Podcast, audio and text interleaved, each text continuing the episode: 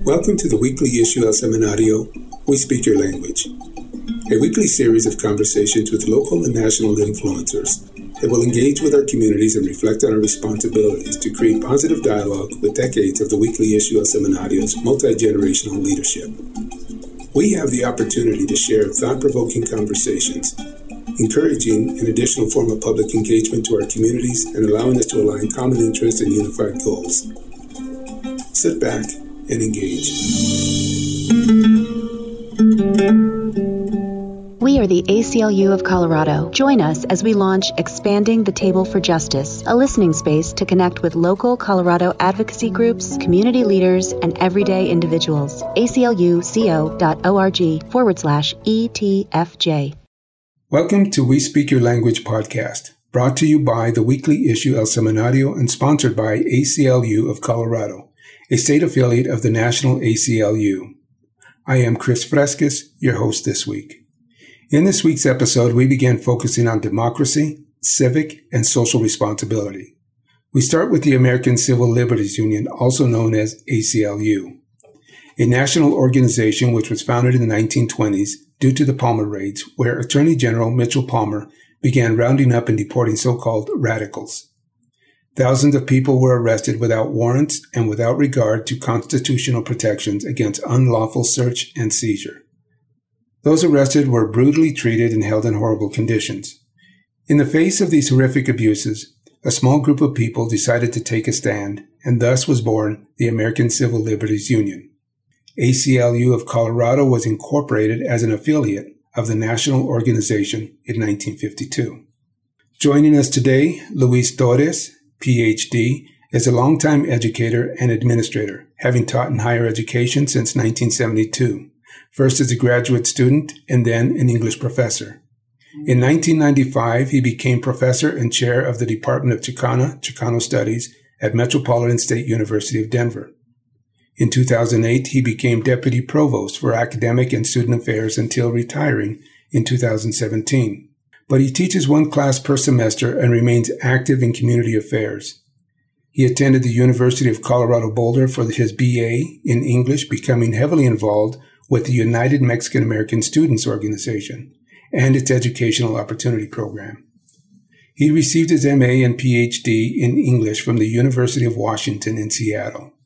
Also joining us, Jen Samano is a community organizer and civil rights advocate living in Denver, Colorado.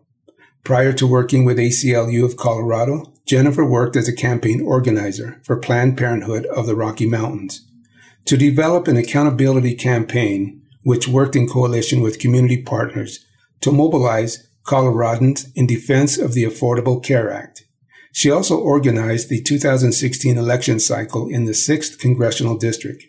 Jennifer previously worked as an intern with SEIU Local 105, where she helped in the fight for fair wages. She is relentlessly dedicated to Coloradans, voting rights, access to health care, disability rights, and independent journalism. Luis, Jen, thank you for joining me today. Chris, thank you so much for having us. My pleasure. Let's start with what is democracy. Jen, you and I had a conversation a few days ago about how you got involved at an early age of 12, if I remember correctly. What enticed you to get involved? Thanks, Chris. For me, even starting at a young age, it was just about problem solving and how do you not feel trapped and it really is that simple. So I grew up in Chicago and there's lots of diversity. And, you know, just taking the train to school alone, I'd say, why does one person have all this? Why does someone have nothing? And that just sparks natural curiosity. The more answers I got, if you're really paying attention in history class and having good history teachers, the more these solutions became obvious, which was community organizing. For example, within like my fifth grade classroom, I was like, well, I know the majority of us want to use the carpet during free time.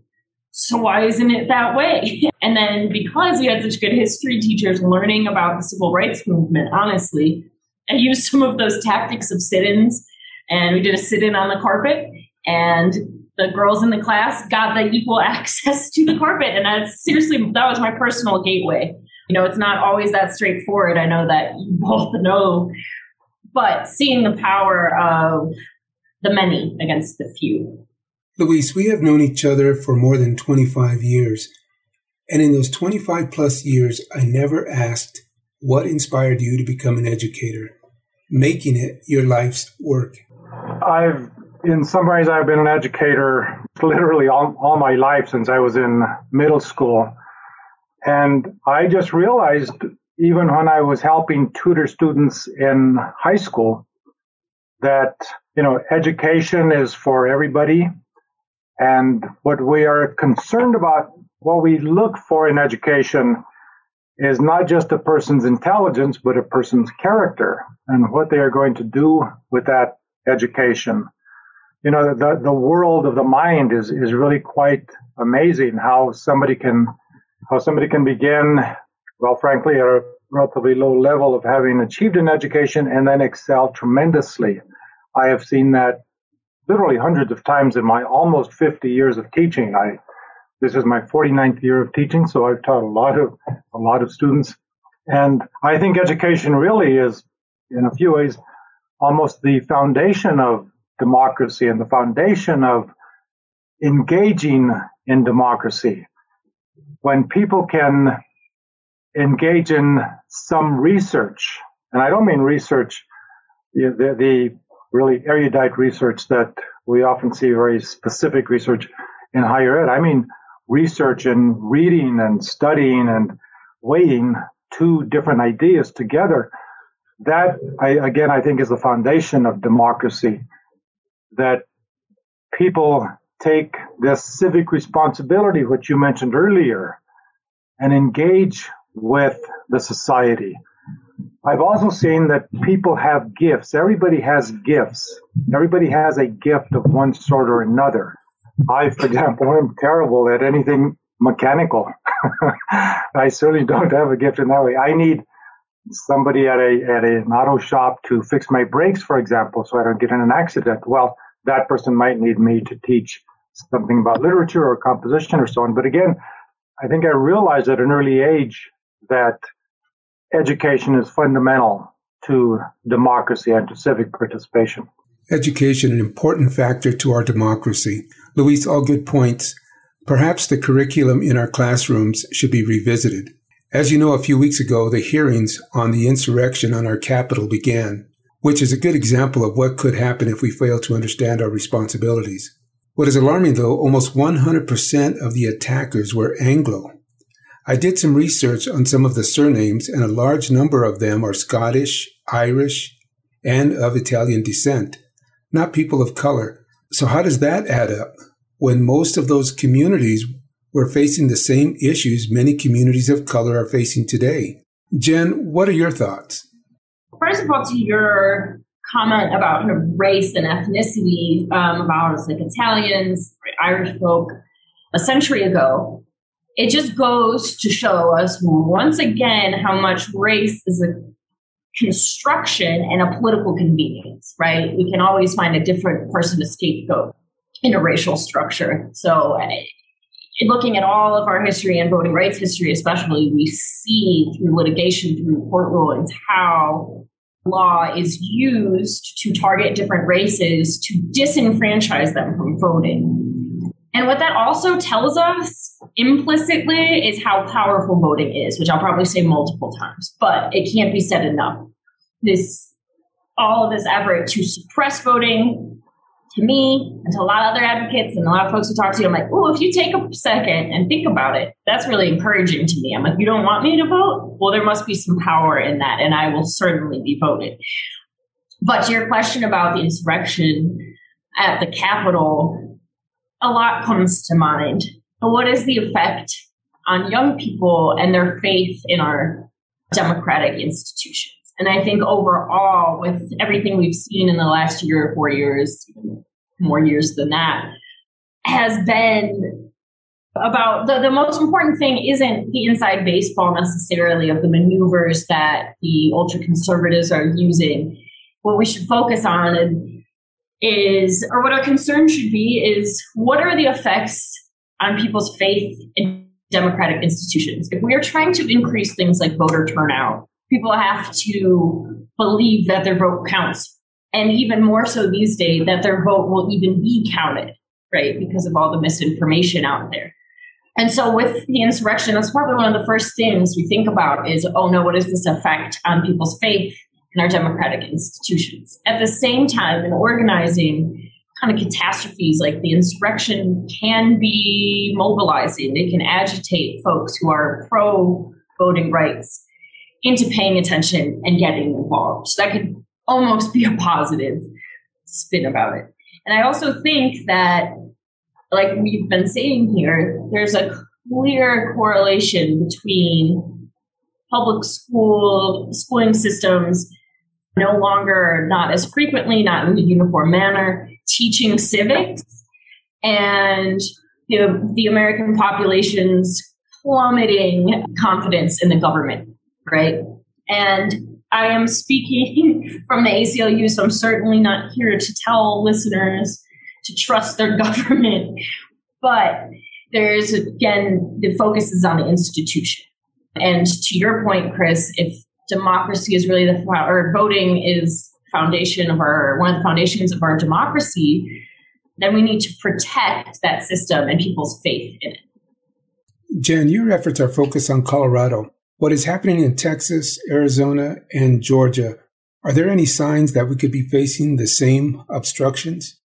Sure. And if I could, it's been said, but it should be said every time, is that if these insurrectionists in today's context were not white or any other color, the reaction by law enforcement and the public would have been far different and far more violent. I think we can all agree that, and that should be said and not forgotten. But to your question about Colorado, Colorado is a point where we get to brag, actually.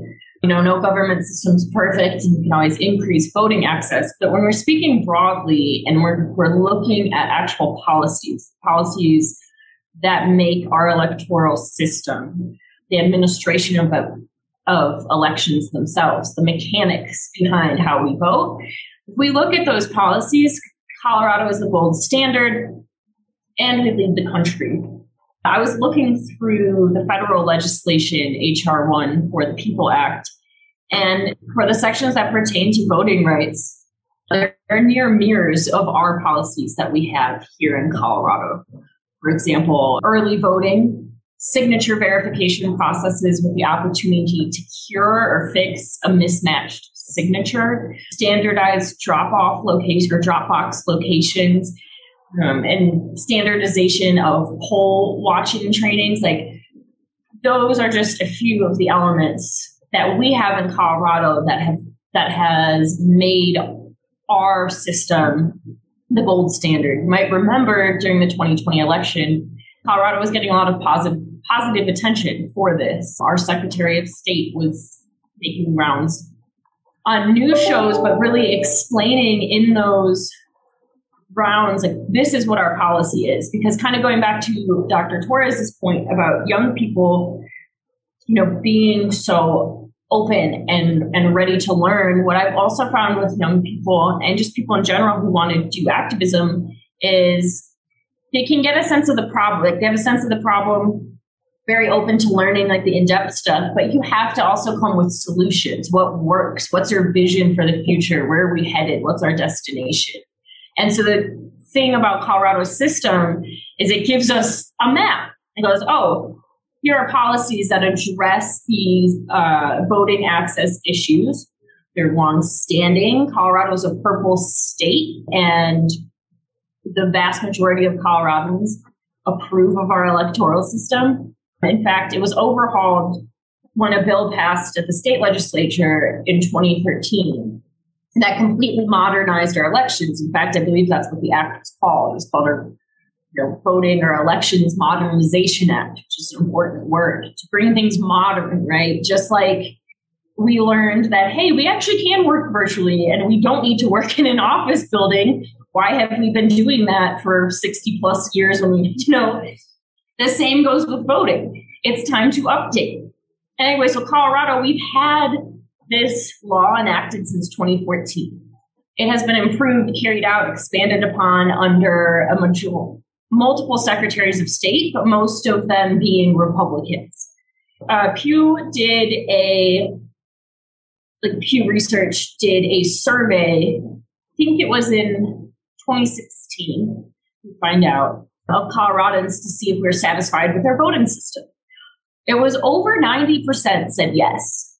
I don't know what customer satisfaction survey ever gets those numbers, let alone a government satisfaction survey, but we did. And what was cited was the convenience of voting. You know, you want to meet people where they're at. People in Colorado, let's say they work on the western slope doing farming, right?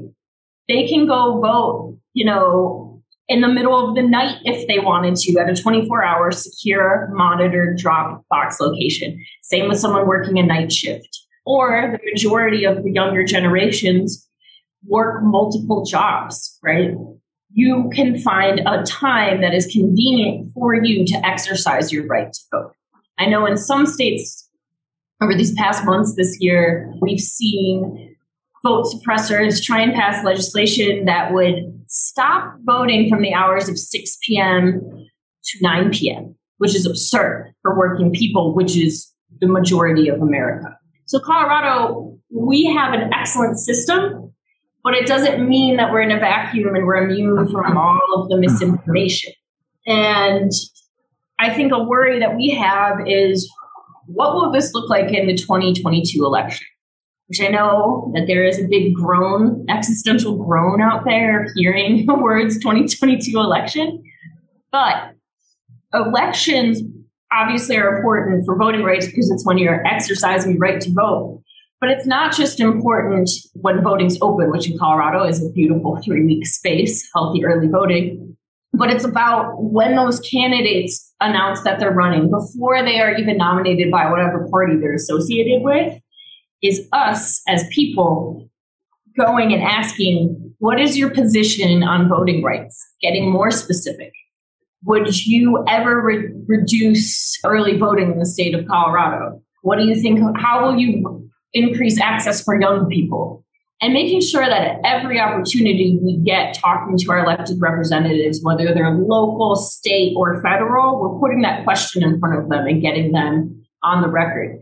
But especially when it comes to candidates running, you know, even this year, next year, years after that, because when candidates are asking for your vote, that's when they're the most vulnerable and they're the most likely to, you know, actually make a committed statement that we can use.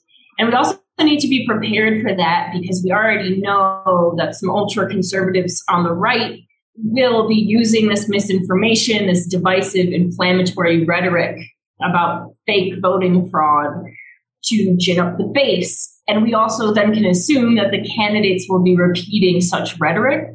So we need to be ready to hold candidates accountable. And at the same time, we can't lose the battle of narrative.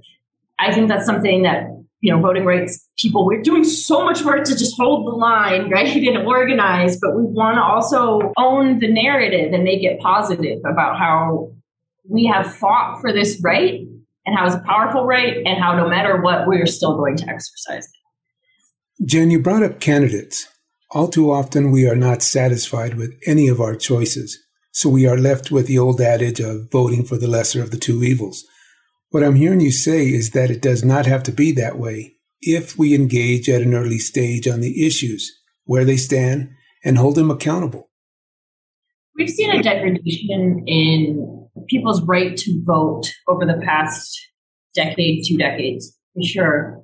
But a lot of that, like so many social issues and rights related issues, came to a head during the pandemic last year, which put a stress test on all sorts of things. We saw during the 2020 election that it was really difficult for people to vote absentee and stay safe on existing state laws we saw that when states tried to change laws to accommodate the situation we we're in so folks could vote safely without risk of getting ill, that that was quickly politicized. And the result was a lot of confusion. And even in states where decisions on how you were going to vote were being made or coming down on election day, which is disaster for obvious reasons. So the federal government is trying to take some steps, as we see with this bill that's in the House. This isn't the first time the federal government or Congress has come in to try and address problems that are happening on the state level. It's part of their constitutional powers. For all of the major voting rights legislation that has been that have been passed through Congress, like of course the Voting Rights Act, but also the National Voter Registration Act, the Help America Vote Act, those were all pieces of legislation that build on each other to make sure that our voting system across the country, not just in one or two states, is workable. And usually that looks like making sure that we're having some sort of uniformity. Because we have 50 states that largely choose how to do their elections on their own. So you'll hear experts say it's like it's like you're trying to compose a symphony, but everyone has different sheet music. And so that's where the federal government comes in, not to micromanage states, but to put in some standards so there's less confusion, so there's more, again, equal access to the right to vote. So, for example, what HR 1 has is implementing early voting. It's 14 or 15 days, so that every state would have 14 or 15 days of voting or days to vote. Another thing that they want to implement is um, absentee, no excuse absentee ballots, which is the same as a mail in ballot. And that means that everybody in the state or everybody in our country would be able to access an absentee ballot. There wouldn't be confusing bureaucratic rules that serve as pressure. So they're they're responding to what is needed. They're trying to do their job, which is make sure that we have equal access to voting the right to vote, just like especially happened in the Voting Rights Act.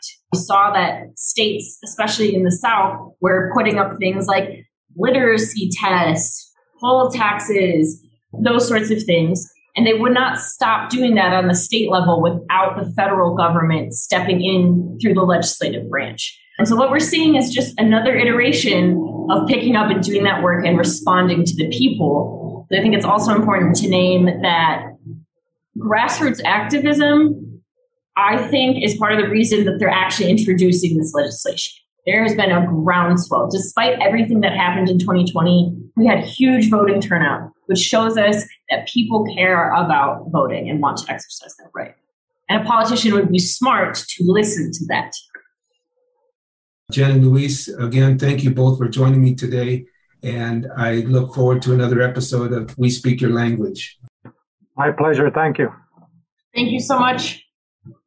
And to our listeners, please join us in our next episode of Democracy, Civic, and Social Responsibility as we look further into the People's Act. For more information about this podcast and how to join our conversation, go to www.elseminario.us or send us an email, your host at we speak your language.us. Somos la ACLU de Colorado, dedicated to protecting, defending, and advancing civil rights and liberties for all people. Hemos estado luchando en el tribunal, at the Capitol, y en nuestras comunidades desde 1952.